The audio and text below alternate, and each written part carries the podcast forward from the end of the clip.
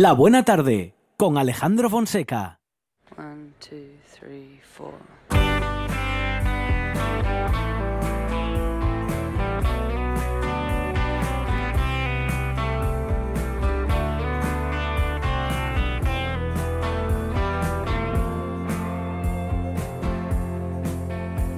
Before we get started, I'll clean this up.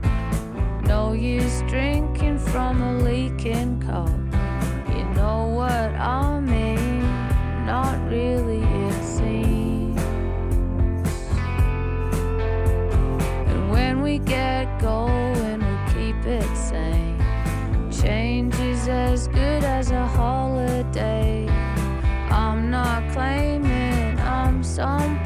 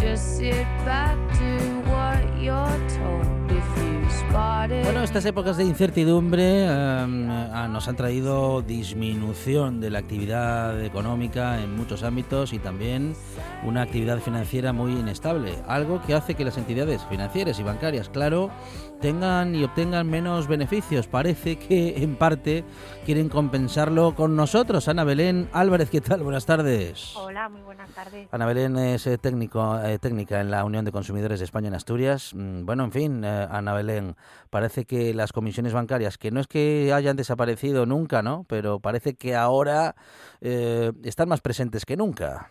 Sí, sin duda alguna, uno de los motivos de queja ¿no? que más estamos recibiendo en la Unión de Consumidores es precisamente cuando los cargos de esas comisiones, en concreto además de las comisiones de, de mantenimiento, pues que van desde el 15 euros al trimestre a 40, incluso a 60 o a 70 euros, ¿no?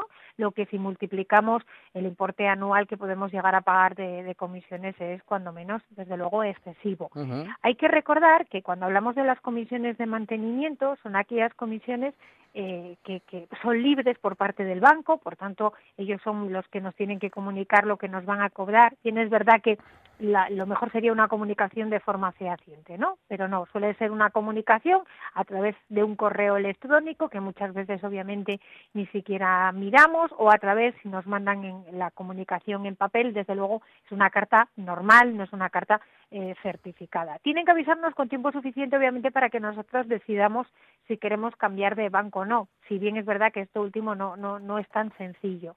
Como decía, eh, están aumentando muy mucho esas comisiones de mantenimiento, comisiones que son libres y que comisiones que deberían y tienen que obedecer a un servicio prestado. Es decir, no sirve que nos cobren comisiones por todo, sino que ese todo de verdad tiene que ir debidamente justificado. Eh, ¿Qué deberíamos de hacer? Obviamente, si tengo comunicación del cargo directamente en la cuenta, es decir, cuando voy y entro en la cuenta o pongo la libreta al día y veo que me cobran X importe de comisiones de mantenimiento que para nada se corresponde con lo que venían cobrándonos o incluso con una cuenta que teníamos un contrato donde no teníamos esas comisiones, lo primero que tenemos que hacer es pedir explicaciones al banco. Podemos dirigirnos, aunque sea inicialmente, a la, propia sucursal o, si no, en todo caso, siempre al servicio de atención al cliente y pedir que nos expliquen y nos justifiquen esa subida de, de esa comisión. Insisto que tienen que comunicárnoslo previamente. Si obviamente no me han comunicado nada, desde luego tendrían que devolverme esa comisión. A partir de ahí, Existen comisiones, por ejemplo, eh, las comisiones de posición de, de posición deudora, perdón, mm, comisiones por reclamación de posición deudora, que son aquellas cuando nos quedamos en números rojos, nos cobran intereses, pero es que además nos cargan una comisión que puede ser de 30 o incluso 40 euros y nos lo justifican como que nos están reclamando la deuda. Y obviamente no existe esa reclamación de deuda, sino que simplemente tenemos ese cargo en esta cuenta, esa comisión sí que la podemos reclamar. Lo digo porque desde luego, eh, y más no, con la situación económica actual, eh, es muy fácil, ¿no? Desgraciadamente quedarnos en números rojos y bastante es con pagarle los intereses, con que además pagarles esos importes de comisiones. ¿Qué procede en ese caso? Desde luego, siempre hacer una reclamación al servicio de atención al cliente o también ponerse en contacto con la Unión de Consumidores que le guiaremos cómo hacer y cómo proceder a la reclamación. Insisto, una cosa es que las comisiones sean libres, que el banco nos las debe, puede establecer, y otra cosa es que el consumidor tenemos que saber eh, en base a que nos están cobrando esa comisión y desde luego, si no estuviésemos de acuerdo, porque no nos la pueden cobrar, reclamar la devolución. Bueno, con algunas comisiones bancarias sí que están justificadas, no todas, Ana Belén. Eh, acabas de mencionar, bueno, justamente ese cargo fijo que aparece en cuenta y que parece que les cuesta mucho enviar una carta, porque es apenas una carta que ni siquiera va certificada, que ni siquiera tiene acusada de recibo, en la que nos informan que efectivamente bueno, digamos que tenemos un descubierto en la cuenta o que no se ha podido hacer frente a algún pago y no solamente tenemos los intereses eh, por esos retrasos, sino que además tenemos ese importe fijo por ese reclamo. Esta sería una de esas comisiones que no tiene justificación. Exacto, y que, y que podemos reclamar, ¿no? Porque desde luego por mandarnos o hacernos una llamada o, o mandarnos una carta corriente, obviamente eso no cuesta 30 ni 40 euros, no estaría justificado, por tanto, esa comisión. Se pueden reclamar y lo importante además es que no existe un plazo legal limitado para reclamar, ¿no? Se trata, por tanto, de aquellas personas que nos puedan estar escuchando y que, y que estén afectadas, desde luego lo importante es tener esa justificación, esos extractos o esas libretas y proceder independientemente de la fecha en que nos la hayan cargado a solicitar el reembolso y, por tanto, la devolución a esa entidad. ¿Qué comisiones serían eh, justificadas eh, por las que no deberíamos reclamar? Y em, no sabemos si a estas alturas lo del mantenimiento de cuenta sigue siendo algo que se justifique o si tiene que ser, bueno, en fin, una cuenta que nosotros hayamos creado o elegido abrir, porque a veces tenemos una cuenta únicamente para que nos puedan cobrar la hipoteca, por ejemplo. Claro, eh, lo que está claro es que cada vez crece más la idea de que realmente estamos pagando comisiones por todo, ¿no? Y más ahora en la situación que muchas veces, pues además, eh, al no poder movernos a lo mejor de casa, lo hacemos todo online. Y aún así, insisto, tenemos la sensación de que pagamos comisiones por cualquier cosa. Lo que hay que tener en cuenta, y es un matiz muy importante que acabas de decir, es que si tengo una cuenta eh, en un banco donde estoy pagando única y exclusivamente la, hipoteca, y además es una hipoteca anterior a marzo del, del 2012, en las que sean posteriores a esa fecha, hay que mirar ese préstamo hipotecario, lo que pueda venir establecido, pero si es con carácter general anterior a esa fecha, lo que tenemos que tener en cuenta es que si solo y exclusivamente pagamos la hipoteca, no pueden cobrarnos comisiones de mantenimiento. Puede ser, por tanto, que estemos cargando, estemos viendo de forma trimestral o incluso mensual esas comisiones de mantenimiento, estemos pagando la la hipoteca y algún recibo más y una de las cosas que sí podemos hacer previo análisis de nuestra escritura de la hipoteca pues es quitar todos los recibos no si dejamos solamente la hipoteca insisto no nos podrían cobrar comisiones de mantenimiento. ¿por qué? porque estamos hablando de que la hipoteca no la puedo pagar por ventaría estoy obligado por tanto a tener ese número de esa cuenta bancaria y en tanto que estoy obligado pues si la utilizo solamente para lo que me obliga es la hipoteca no tendrían que cobrarnos esas comisiones de esas comisiones de mantenimiento. En cualquier caso, independientemente que tengamos hipoteca o no, tenemos que tener en cuenta qué tipo de cuenta podemos tener y siempre ir a ese contrato que inicial eh, inicialmente hemos firmado con la entidad financiera. Es verdad que pueden ser muchas hojas, mucha letra pequeña, pero lo lógico es que las comisiones sea un apartado que, un apartado que venga claramente definido. Si tenemos una cuenta con una hipoteca, ir a esa escritura de la hipoteca, asegurarnos si ahí pone en relación a qué comisiones nos pueden cobrar y si no, desde luego siempre y en cualquier caso pedir explicaciones a nuestra entidad financiera. Y si lo hubieran hecho, si nos hubiesen ya cobrado comisiones durante un tiempo, ¿están obligados a una devolución retroactiva? Claro, lo que tenemos que tener en cuenta es que el hecho de que muchas veces por falta de tiempo no lo, nos haya pasado el tiempo, ¿no? Y no hayamos reclamado, desde luego de lo que se trata es si no está justificada esa comisión, no existe un plazo para limitado para, para reclamar y por tanto podemos solicitar la devolución. Lo importante es siempre tener esa conservar los documentos, aunque se hayan pasado años. Estoy pensando en estas comisiones de, de recobro de posición deudora. Lo importante es que tener o bien las libretas o bien los extractos o en su caso, desde luego, solicitar un extracto de la cuenta a la propia entidad y ahí señalar qué comisiones nos han cargado con las que no estamos de acuerdo y reclamar en base a esa justificación. y esas devoluciones tienen que hacerlas sin ninguna condición, Ana Belén, es decir, tienen que hacerlas sin ofrecernos a cambio eh, la contratación de algún tipo de servicio nuevo. Está muy de moda que nos ofrezcan una tarjeta de crédito, por ejemplo. Exacto. Eh, también por poner un ejemplo de una señora que ayer nos llamaba, que nos le estaban cobrando 40 euros de mantenimiento, que tenía muy poquito importe ¿no? en, la, en, la, en, la, en la cuenta y que la solución que le dan es que se cambie a otra cuenta, pero contratando un seguro. O como también dices, muchas veces te ofrecen una tarjeta.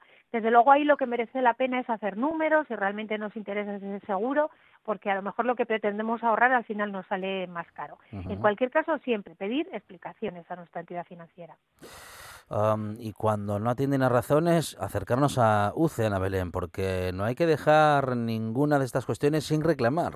Exacto, y porque además existe la posibilidad también de reclamar incluso la vía judicial, ¿no? Eh, existe la vía de, eh, de, poder ir al juzgado, y además si son cuantías que no te superan los 2.000 euros, no se necesita abogado y procurador. Lo importante siempre es tener siempre esos justificantes. Si no los tenemos, solicitar esa reclamación y esa documentación al servicio de atención al cliente y si pese a ello nos lo siguen negando, desde luego a todas aquellas personas que se vean afectadas que se pongan en contacto con nosotros. Es Ana Belén Álvarez de la Unión de Consumidores de España en Asturias, de UCE, Asturias. Ana Belén, gracias. Un abrazo. Un saludo. Ahora en RPA puedes rebobinar cuando quieras. Rebobinar cuando quieras. Accede a www.rtpa.es y disfruta del servicio a la carta de RPA. Toda nuestra programación donde quieras y cuando quieras. Buenos días Asturias, comenzamos jornada de martes. RPA, la radio autonómica. La radio autonómica. Una de vinilos al ajillo, dos de micros al cabrales, tres de cables afogados. Oído cocina. Carlos Novoa se cuela en las mejores cocinas del país Astur. De lunes a viernes, a las 11 de la noche, Oído Cocina con Carlos Novoa.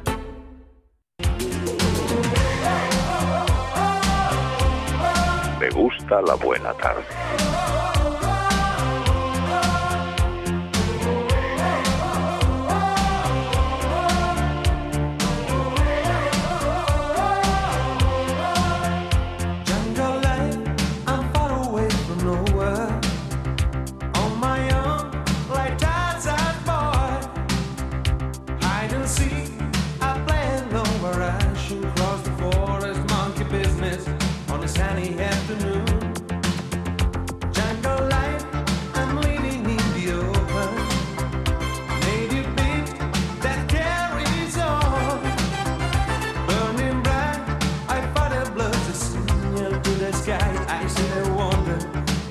Las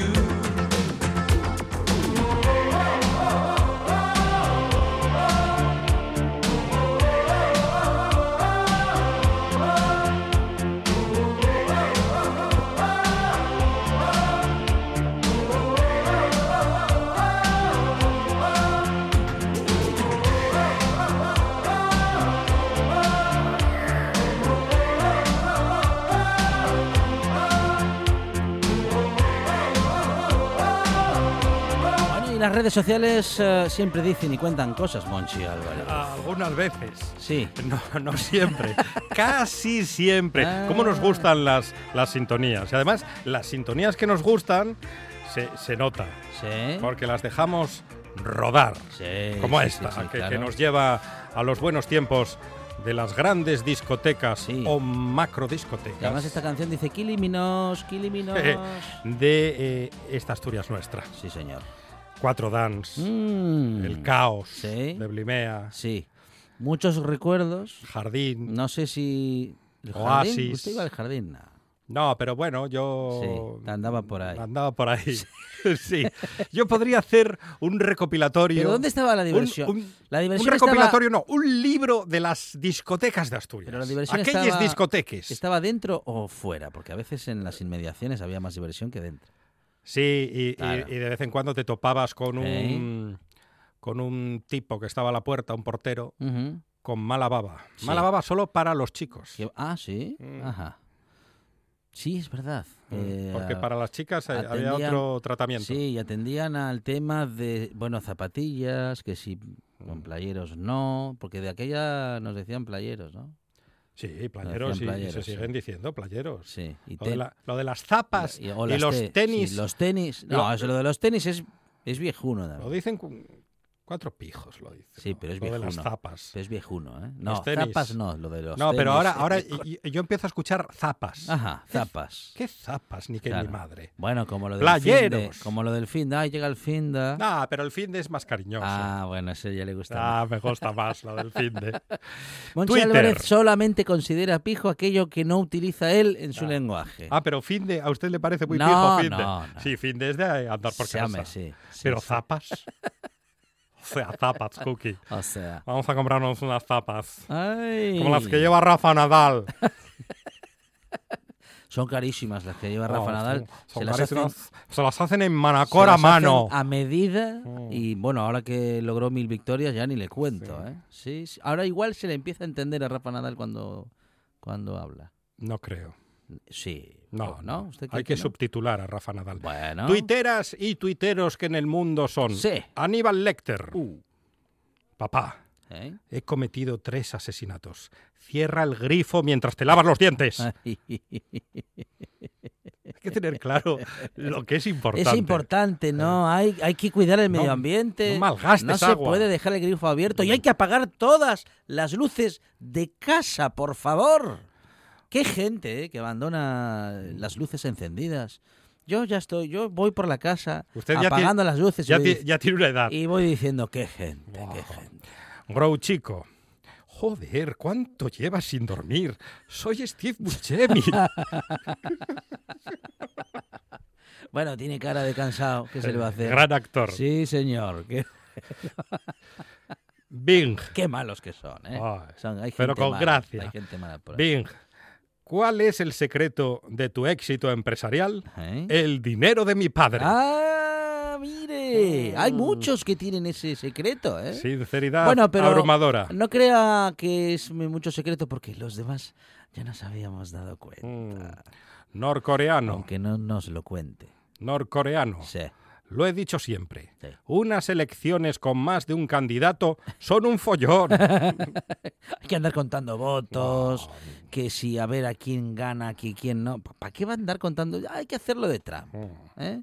Hay Que- que ganar las elecciones porque lo digo yo y ya está. ¿Están contando votos todavía? Siguen contando votos. En Michigan, Hasta el mes que viene. en a- Michigan se perdieron tres. Sí, lo cuentan, además lo cuentan, lo vuelven a contar. Es- lo van a contar hasta que gane Trump. Cuñado medieval. Que está difícil porque hay millones de votos de diferencia. Me encanta cuñado, Cuñado medieval. medieval. Nos prohíben salir de nuestras aldeas a partir de las 11 de la noche. Los mismos que anoche estuvieron en el Palacio Sí. del Rey. Pedro el Cruel, celebrando el aniversario de su coronación. Se ve que la peste negra contagia en tabernas y feudos, pero no en los banquetes reales. Mm. Ah, vaya. Pues así de selectivo será. Es la peste negra, muy selectiva. Dani Bordas. Cosas de... Claro, es que por eso es medieval. Habla de esas cosas. Dani Bordas. Sí. Sobre las elecciones americanas, yo me fío de todo lo que diga alguien que sale en un programa que emiten desde un polígono industrial de Alcobendas. Bueno, hay muchos estudios en polígonos industriales, eh, pero están... Pero saben, saben lo, eh, Pero lo que está- pasando en Michigan. Sí, sí, pero está debidamente mm, preparado. eh, sí, el estudio y el que habla también. Y- y o la que habla. ¿El preparado no era Felipe VI? Sí, está muy preparado. Devan.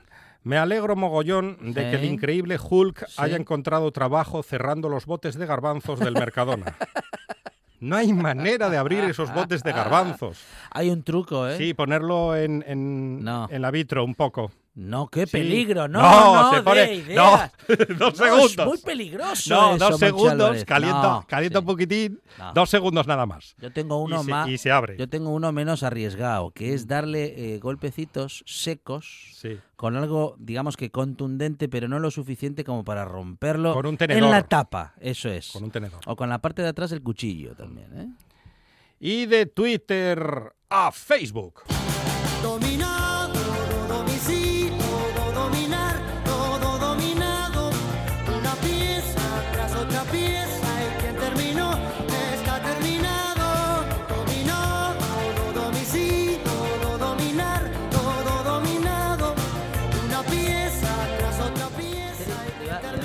Sí. así, lo va girando. Y- y abre. va- y de repente el sonido cambia y hace. Cuando hace un sonido. ¡Ah! y- ¡ah! Ya está. Muy bien. Porque le entra un poquito de aire y entonces así se hace más fácil. El que no se entretiene es porque no quiere. Iba en el bus. Sí, no sé, hay tardes que, vamos, estoy toda la tarde haciendo. Bueno, cuando no vengo a la radio, claro. Iba en el bus ¿Sí? y la señora de mi lado tapó su móvil porque creyó que estaba leyendo su conversación. Mm. Ojalá Adrián la deje. Es que hay que entretenerse, los viajes son muy Claro, largos. Son muy largos, demasiado. Claro, sí. ¿Cómo ser adulto? Sí, Tener una bolsa llena de cables. sí. Tener una bolsa de regalo llena de bolsas de regalo. Sí, señor. Bol- bol- sí, bolsas llenas de bolsas. Tener una bolsa de plástico llena de bolsas de plástico. De plástico, muy bien. Mm. Eh, y un montón de cajones llenos de cosas que guardamos por si acaso. ¿eh? Por si acaso Por es si acaso peligrosísimo. las volvemos a necesitar, por De si repente acaso se rompe algo. Cargadores de, de un móvil que tuvimos en, en el 2000, Claro. que era como el zapatófono aquel que llevaba el Maxwell, superagente. Maxwell Smart. Igual. Sí, sí. Y ahora un titular del Mundo Today. A ver, ¿qué dice? El 60% de la población española tiene un ticket del parking en la boca en estos momentos, según los analistas. Y también el- y hay un 40% que está intentando llegar desde el coche a meter el ticket y no llega. Mm. Sí, Otro titular A del ver, Mundo Today. sí. El último. cómo no. Donald Trump ¿Sí? acusa de manipular las elecciones a los que votaron a Joe Biden. o Biden, Biden. Pues sí, las están intentando manipular y justamente esa manipulación consiste en que no gane Donald Trump. No sé si tanto en que gane eh, Joe, John- Biden. Joe Biden, John Biden, pero sí la idea es de muchos norteamericanos que pierda, George, eh, sí, digo George Bush. Son Donald- sí, son pare- más o menos de parecido, sí. son más o menos del club. Donald Oiga, Trump. pero No, hay que y tienen artes parecidas porque George Bush hizo trampas para ganar en Florida, ¿eh? Mm, en eso- su momento. Eso se comenta, ¿se acuerda de aquellas, cómo eran las papeletas mariposa? Sí, sí, que, sí. que eran más polillas que mariposas. Que iban y venían. Pero dése cuenta de un pequeño detalle, A y ver. no voy a defender a Trump, ni mucho menos. Menos Se mal. habla fatal de Trump, Sí. que si es un fascista, que si es un racista, y seguramente lo sea. Mm. Pero Trump es, no sé si el único, pero de los pocos presidentes que no ha movido el ejército en estos cuatro años, fuera de su Ah, país. También es verdad. Bueno.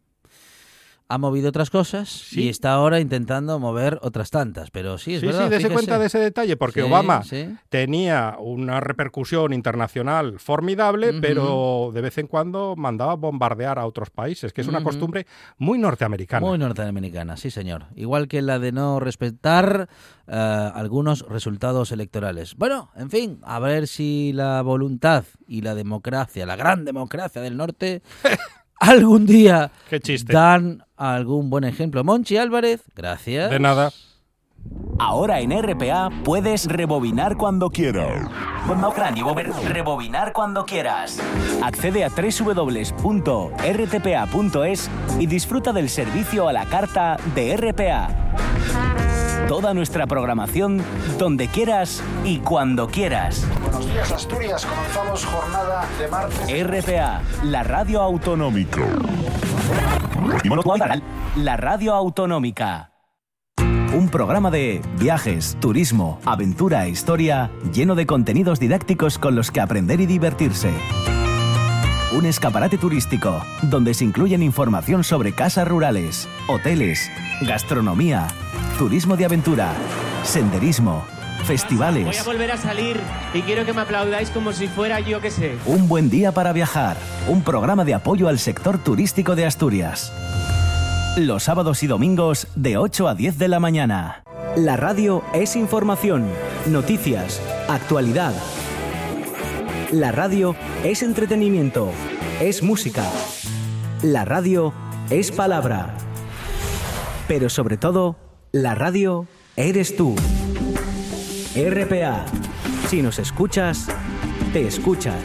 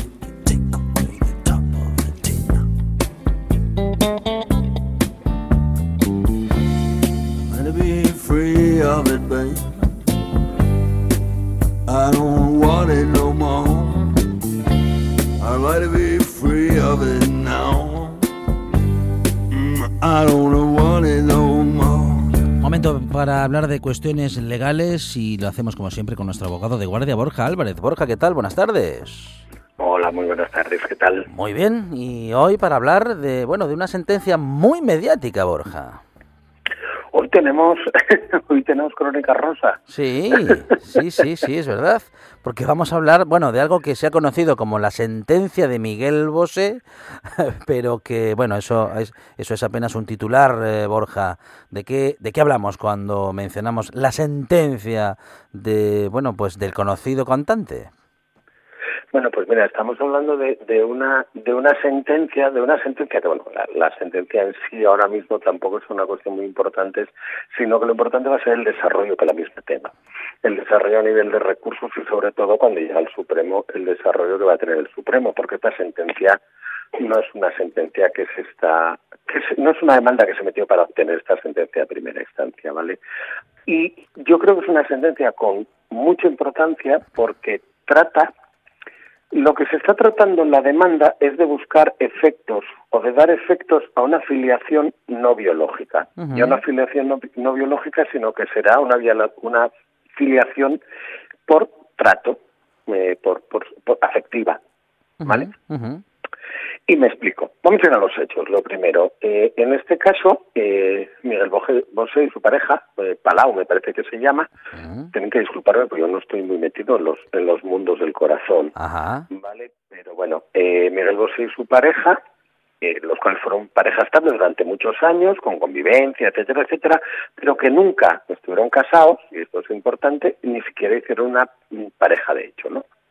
Entonces deciden eh, hacer una, una gestación subrogada. Ajá. Pero ¿cómo la hacen? Eh, cada uno de los miembros de la pareja hacen una gestación subrogada con una eh, madre, con una gestante distinta, ¿eh? y cada uno tiene dos hijos.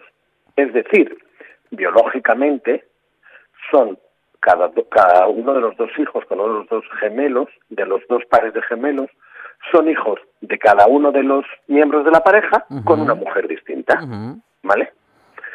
Eh, como hacen una gestación subrogada y además la hacen en Estados Unidos y ellos van desde Paraguay, Paraguay me parece que es, o de, de, de- de Puerto Rico, me parece que vivían, esto se legaliza de la manera de la siguiente manera. Cada uno de la pareja de mellizos son hijos exclusivos de cada uno de los miembros de la pareja. Las madres desaparecen porque solo fueron gestantes, solo fueron contenedores que dieron efecto al nacimiento de esos menores y cada uno es padre único de ellos. Pero ellos siguen una relación de pareja y los cuatro niños y los dos progenitores viven como familia establecen unos lazos familiares, establecen unas relaciones afectivas familiares durante, me parece que fue, ocho años.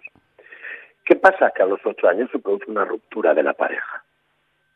Y cuando llega ese momento de la ruptura, cada uno de los progenitores se queda con su pareja de hijos. ¿Por qué? Porque legalmente solo son hijos de ese progenitor.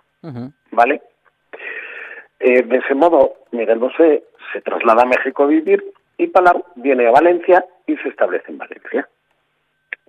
¿Qué pasa? Que tenemos a cuatro niños criados como hermanos y ahora separados de dos en dos y en situación social, económica y personal totalmente distinta uno de otro, unos de otros. ¿no? Y eh, Palau, el que vive aquí, solicita unas medidas, pero no solicita unas medidas para los menores, sino que lo que solicita es que se le reconozca a él como padre de los otros dos hijos, de los hijos de Miguel Bosé, y a Miguel Bosé como padre de sus hijos. ¿Por qué lo solicita? Lo solicita porque entiende que es el mayor beneficio para los, meno- lo- los menores, porque nosotros ya sabes que, lo repetí siempre, los abogados de familia consideramos que el interés del menor es la llave que te abre todas las puertas, y porque además considera que hay unas relaciones de afectividad que los constituyen como familia, ¿vale? Se trata de, de alguna manera, dar, dar legalidad a una situación de hecho. Eh, esto, yo en mi casa siempre se llamó, siempre recuerdo, porque, a ver, al, al final esto es una cosa que si te das cuenta, estamos siempre en nuestra evolución social, siempre estamos eh, en estos dos aspectos, ¿no? De si pasamos la biología o la afectividad, si los hijos lo son por ser biológicos o son por ser afectivos, eh, todos conocimos eh, hijos que fueron o, o niños que fueron criados por personas que no eran sus padres, unos tíos, una abuela, mm, unos vecinos de al lado y que al final se establecieron unas relaciones familiares como que tenían unos padres pero realmente eran unos padres de nombre porque los padres afectivos y reales eran los que los habían criado era era un poco esta esta esta situación no esta situación que además yo creo que en el, el saber popular decía un refrán cada vez que, que pasa algo de esto decía quien da de comer a perro ajeno pierde el pan y pierde el perro era un poco lo que lo que se establecía popularmente en el sentido de decir eh, lo que pesa es la biología ¿no? Eh, ¿Qué pasa? Que esto se lleva a juicio, se plantean las pruebas pertinentes, se celebra el juicio y, lógicamente, la juez del juzgado de primera instancia, de acuerdo a la legislación existente, de acuerdo a la ley, decreta que no puede establecer la filiación cruzada de ambos progenitores con los hijos del otro, porque eh, la única forma de establecer una filiación es la filiación biológica, la de complacencia, porque la de complacencia es lo que toda la vida se dijo, lo que nace en casa y de casa, ¿vale? Pero en este caso no hay complacencia porque eh, eh, eh, hay uno de los progenitores que no accede a esa complacencia, ¿no? No accede a decir tus hijos son los míos y los míos son los tuyos. O eh, si no hay ese reconocimiento de complacencia y no hay la biológica, la adopción. Pero esos caminos no se están intentando, ¿no? Se está intentando determinar una afiliación, pues lo que te digo, por relación afectiva. Entonces la juez dice, no, no, mira, yo no puedo establecer esa relación de afectividad, no puedo establecer esa afiliación por una relación de afectividad. Pero lo único que sí que puedo hacer es establecer unas medidas para que tengan unas visitas unos con otros. Y esto resulta un poco curioso, pero realmente es un poco el inicio de esta evolución hacia el establecimiento de relaciones eh, familiares por, por afectividad. Eh, todo el mundo sabe, porque ahora ya es muy común, que los abuelos pueden pedir visitas sobre los nietos. Sí. ¿vale? Todo el mundo sabe que eh, los tíos pueden también pedir visitas y eso se extendió de tal manera que cuando hay una relación de especial afectividad que es beneficiosa para los menores, se pueden establecer unas visitas, ¿vale? Porque porque al final, eh, aunque en el imaginario colectivo pensamos que las visitas es un derecho del adulto, ciertamente es un derecho del menor. Es un derecho a que, esos, de que esos menores tienen para que esa persona a la cual visitan forme parte de su vida, tengan derecho a tener contacto con esa persona. Y en este caso, dada la, la- el tiempo que pasaron de convivencia, la juez establece que ambos progenitores tienen derecho a tener visitas con los hijos del otro y que además que los cuatro menores tienen derecho a pasar tiempo juntos y seguir manteniendo esa relación de afectividad que tienen. Esto te lleva, te da un paso más, quizá. Mm, Yo, eh, a ver, he de decir que eh, conozco de, de- de cursos y de, de congresos donde coincidimos a la abogada de, de, Palop, que se llama, bueno, de, de la pareja de, de Miguel Bosé. Eh, es, eh, un hombre que lo sabe todo. Y yo sé que no puede que no puede dar la sentencia porque todos los medios están eh, están intentando conseguir esa sentencia y no la quiere dar.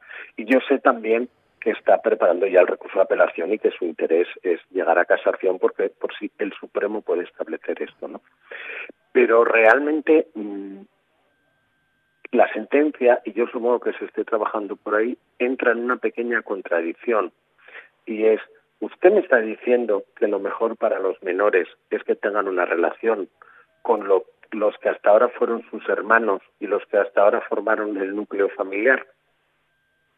Entonces, ¿por qué me dice que no había un núcleo familiar?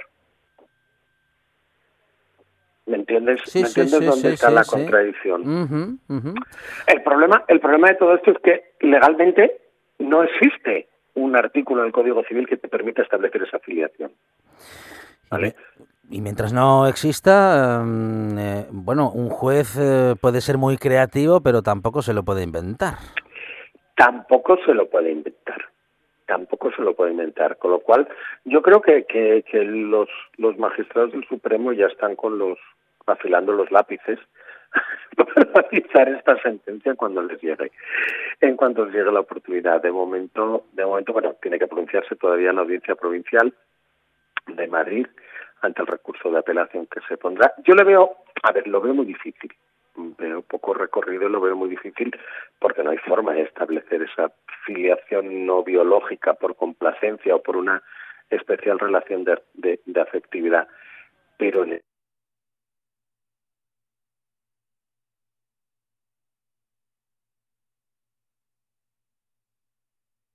esas posibilidades de relación con el que hasta ahora fue su progenitor y los que hasta ahora fueron su otro progenitor y los que hasta ahora fueron sus hermanos. ¿no?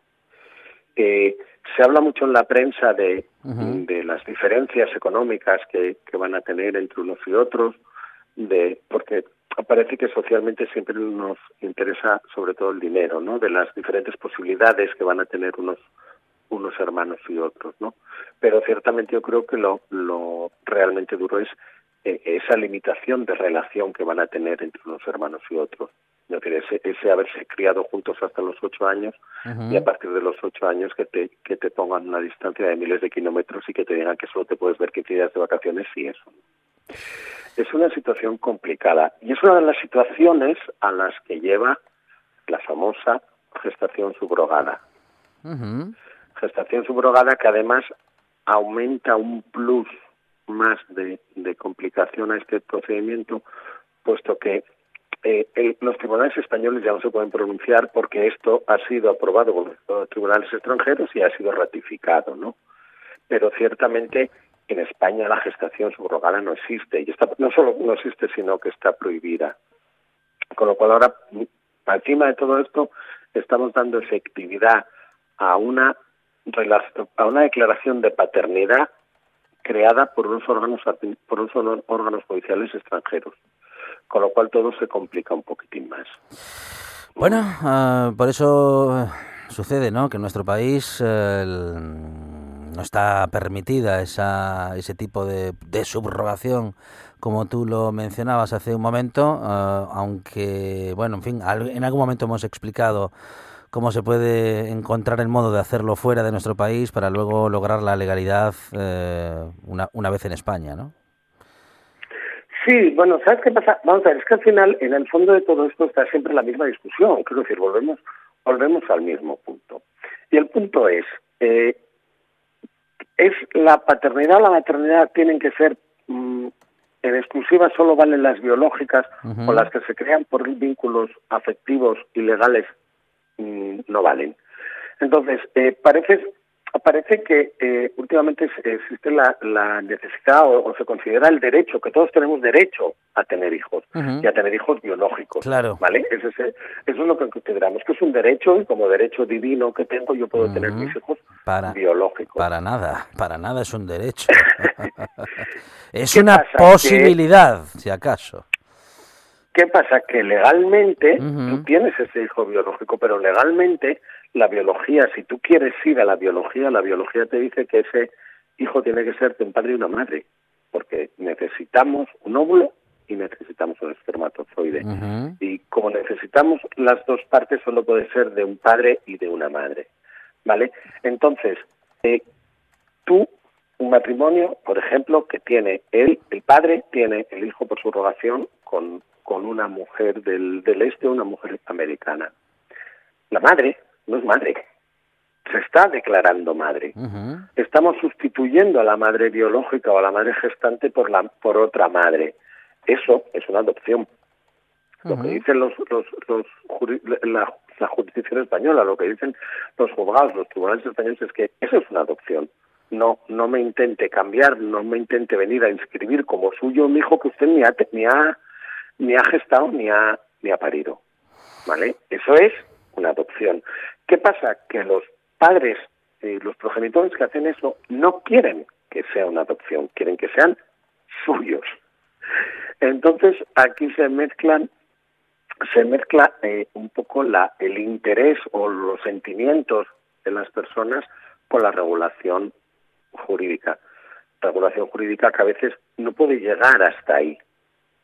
¿Entiendes? Muchas veces se dijo, bueno, pues si usted, yo recuerdo un caso de que no, es que no nos los quieren reconocer. Bueno, eh, pero a ver, del padre ya es. Es muy sencillo, solo es del padre la madre que adopte. Y dice, no, es que no quiero adoptar porque el, el hijo es mío. ¿Cómo que es suyo? Sí, porque yo hice la gestación con el padre en el extranjero. Entonces estamos, estamos queriendo, yo creo que a veces se pretende dar legalidad a una ficción, ¿vale? Porque consideramos que dando legalidad a esa ficción vamos a tener un hijo que realmente sea nuestro, ¿vale? Y, y volvemos a lo mismo.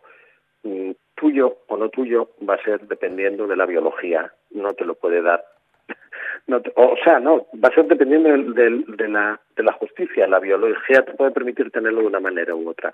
Yo creo que volvemos a lo mismo, siempre. Es decir, creo que siempre estamos en el mismo punto. Y en este caso de Miguel Bosé se ve muy claro, ¿no? Porque yo, si hay algo, sí que hay algo, yo he de decir que me resbala en todo esto. Y es, si ustedes en- desde un primer momento lo hicieron así, era porque su intención desde un primer momento es que fuera así. Si ustedes decidieron no se casar, si ustedes decidieron mantener esa relación eh, sin ningún tipo de vínculo entre los dos y además decidieron que cada uno iba a tener sus hijos, ustedes lo decidieron así. Otra cosa es que yo ahora luego por otro lado piense en los menores y piense que en defensa del interés de los menores habría que buscar una solución para que mantengan una relación, ¿vale?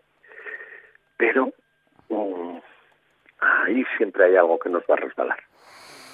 Es Borja Álvarez, nuestro abogado de guardia en esta buena tarde. Borja, gracias, un abrazo. Muchas gracias a vosotros, un abrazo, hasta luego. Ahora en RPA puedes rebobinar cuando quieras. Rebobinar cuando quieras. Accede a www.rtpa.es y disfruta del servicio a la carta de RPA. Toda nuestra programación donde quieras y cuando quieras. Buenos días, Asturias. Comenzamos jornada de martes. RPA, la radio autonómica. La radio autonómica. Una de vinilos al ajillo, dos de micros al cabrales, tres de cables apagados. Oído cocina. Carlos Novoa se cuela en las mejores cocinas del país Astur. De lunes a viernes, a las 11 de la noche, Oído Cocina con Carlos Novoa.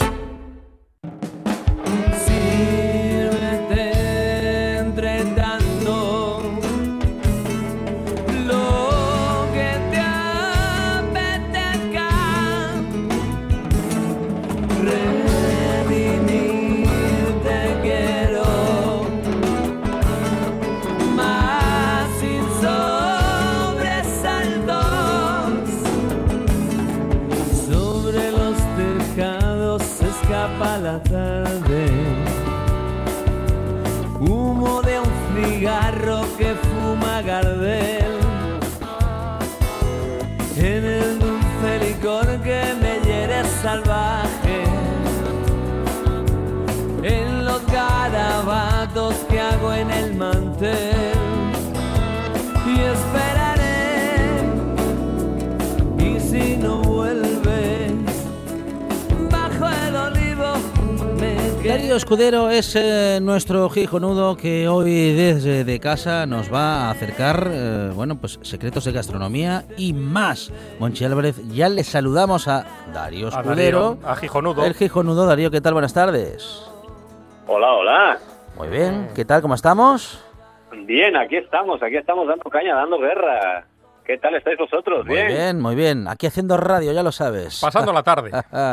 Pasando la tarde, ¿no? Así como quien no quiere la cosa. Bueno, a sí, ver, que sí. es jueves, joder, que es lo bueno, tío. Peor sería empezar un lunes con el gijonudo, ¿no? Yo creo. No, no, el, jue- el jueves es el día de Gijonudo. Sí, señor. Exactamente, el jueves no está, pero que nada más. Oye, que sepáis que os voy a echar la bronca, que me debéis tiempo, ¿eh? Me ¿Sí? debéis tiempo ya, ya van dos o tres veces. Necesito media hora en plan gijonudo. Media Así que ir hora. apuntándolo. Vamos a hacer un especial Navidad gijonudo, que lo sepáis. Vale, hay que comentárselo a, a los directivos de RTPA. Especial Navidad Gijonudo. Oye, estaría cojonudo, ¿eh? Yo me veo ahí con los cuernecillos. No, Gijonudo. Gijonudo. Estaría gijonudo. Exactamente, estaría gijonudo. Yo me veo con los cuernecitos con lucecitas esta historia ahí en el estudio. Maravilloso grabando ahí, muy bien. Pues nada, Eh, bueno, ¿qué os traigo? Cositas rápidas, cositas rápidas. Mm. Eh, hay una cosa que está rulando por redes que me tiene bastante cabreado, bastante enfadado. Vamos a tocarla hoy porque creo que es el momento, que es el... el- el- eh, tiene que ser, tiene que ser el momento. El tema de las luces navideñas. Vamos Oh. a ver. ¿Cómo puede estar tocándose algo tan sencillo y tan sensible y tan y tan maravilloso como las luces de Navidad? Que se quiten las luces de Navidad para darle el dinero a los autónomos y al pequeño comercio. A ver, eh, a ver, esto lo vamos a tocar porque está saliendo en redes, ¿eh? No porque a Gijonudo le diga hoy, bueno, pues me sale de las narices decir hoy vamos a tocar esto. No, no, a ver. Eh, las luces navideñas, los niños llevan tres meses en casa en el confinamiento. Las luces navideñas alegran a todo el mundo. Las luces navideñas las pagan eh, la mayoría de las veces entre los comerciantes y el ayuntamiento. Las luces navideñas, aunque se quiten, no va a solucionar lo que está pasando con los pequeños autónomos. Y las luces navideñas ayudan a mucha gente. Entonces, si encima de todo lo que está cayendo nos van a quitar las luces navideñas ya, porque vale, yo entiendo que mucha gente no quiera las luces navideñas, porque bueno, porque son unas fechas muy señaladas, porque faltan muchos familiares, porque, a ver, es, va a ser una Navidad atípica, evidentemente.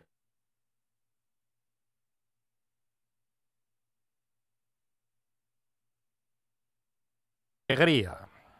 A ver, hombre, pero vamos a ver, que los niños solamente salir a la calle y poder ver las lucecinas y disfrutar un poco con lo que llevan pasado los probes, Ya. eh, eh, y vas a quitarles las lucecinas. Oye, que hay 5.000 personas en Asturias solamente, en Asturias solamente que se dedica al tema del alumbrado navideño durante todo el año. Oye, son 5.000 familias también que tienen que comer, ¿eh? Bueno, bueno. es que la gente suelta cosas por las redes como, ala, lo voy a soltar y que corra la galga Ya. y ala, venga, Mm, ahí que vaya, que vaya el tema. Es bueno, que hay, ¿qué hay vamos a hacer? Afición, hay afición por la censura últimamente. ¿Qué le vamos a hacer? Mm. No, no, además de verdad. Además de verdad, es increíble. Oye, Monchi, ¿cómo va tú lo del tema de piel? Yo creo que no fui al estudio hoy porque te vi hoy que te estaba cayendo la piel. Digo, Ah, si- no, pero a si tiene. me va a contagiar. No, no, esa foto tiene, Digo, no. tiene unos años de cuando yo era eh, uno de los malos de V, pero de los que salían Ah, vale. al fondo de la nave. Vale, vale, vale. Digo, no me voy a arriesgar, no me No, voy a no. arriesgar. Digo, coño, a ver No si es- se me van a empezar a caer cosas de No es estoy mayor contagioso. yo ya. No es contagioso, Darío. estupendo, estupendo. Eh, oye, ¿qué os iba a decir? Estuve en el Chosco Chef el sábado repartiendo los premios. Bueno, no podéis imaginaros, no podéis imaginaros ¿Mm? eh, eh, eh, lo que es ver la ilusión de los niños haciendo los platos Mm, para presentarse al certamen. O Qué sea, bueno. la imaginación que tienen es, es, es impresionante. Eh, además, eso, de cosas que, que no pegan ni con cola, la verdad se ha dicho, porque hay cosas que no pegan ni con cola, pero visualmente, porque sí, porque había... Mira, os voy a poner un detalle ahora que ya están que los premios ya dados y todo.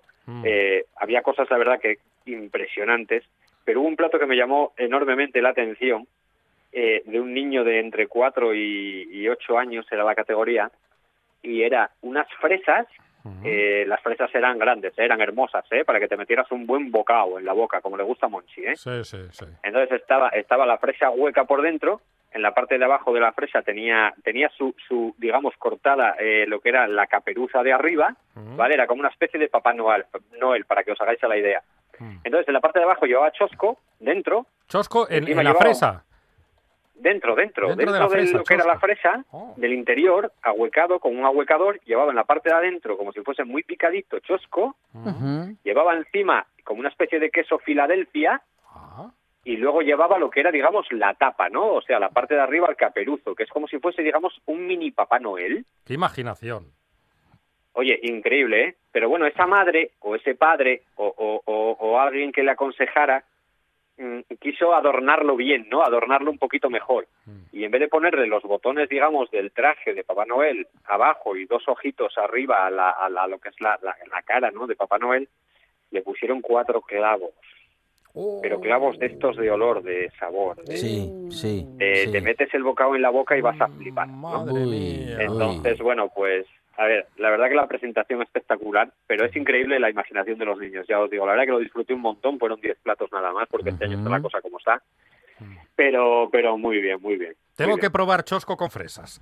Ya, ya me entraron Oye, las me ganas. vine con dos choscos para Gijón, eh, que lo sepáis. De aquí a Navidad caen dos recetinas de choscos, sí o sí. O sea, yo el confinamiento lo voy a pasar gijonudamente. ¿Qué queréis que os diga? Claro que sí. Bueno, claro. mm, mientras llega y no, vamos a seguir haciendo radio y en cualquier caso la radio va a seguir y Gijonudo seguro que nos sigue contando cosas interesantes de sus experiencias gastronómicas, también digitales y sociales porque no hay evento Es que no para, gastronómico que esté cerquita de casa en el que no esté Gijonudo Darío Escudero. Darío, gracias. Un abrazo. De nada, a vosotros un abrazo enorme.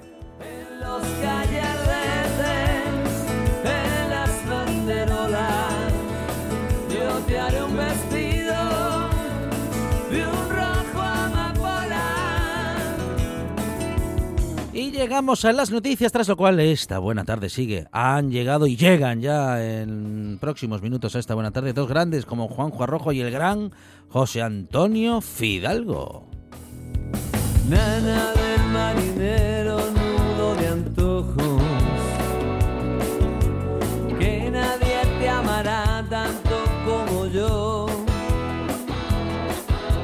Si ahora pudiese estar mirando tus ojos